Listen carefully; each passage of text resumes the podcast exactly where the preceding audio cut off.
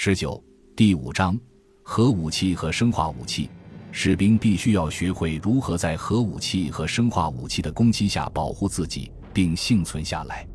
本章主要讲述如何运用各种方法避免或降低核武器及生化武器造成的危害。关键词：核武器、生化武器、核武器。本节将讲述核爆炸的特点以及对人员、装备和补给可能造成的危害。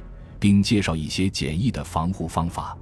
首先，我们要明确核爆炸的特点是具有强烈的冲击波、热辐射、核辐射以及电磁脉冲。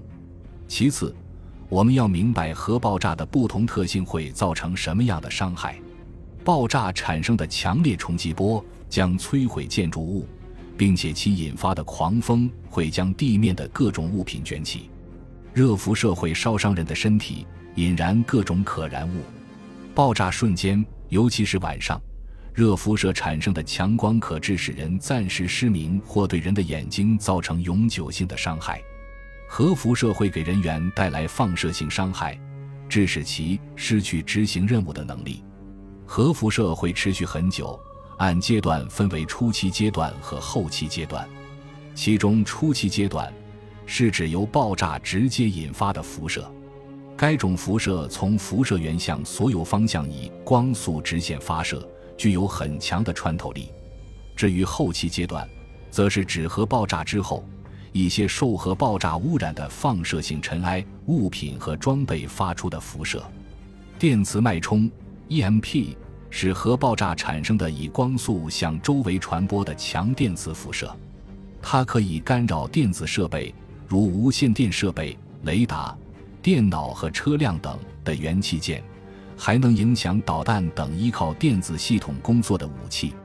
为了弱化电磁脉冲造成的危害，士兵可将重要装备移至掩体后，如装甲车与厚实的土墙，减弱装备受到的直接冲击。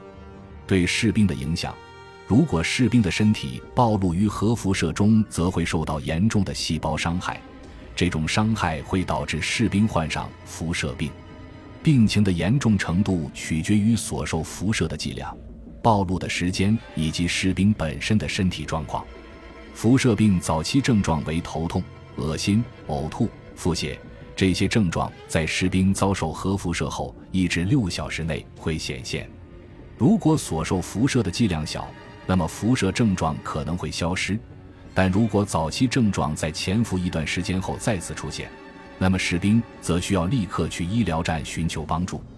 对补给和装备的影响，爆炸能使密封或半密封的物体爆裂，如罐头、电池、油箱和飞行器等。同时，建筑物所崩塌的碎石瓦砾会掩埋补给和装备。核爆炸释放的热量能点燃干燥的木材、燃料、油布和其他易燃物质。强光可以损伤视力。核辐射能污染食物和水源。感谢您的收听，本集已经播讲完毕。喜欢请订阅专辑，关注主播主页，更多精彩内容等着你。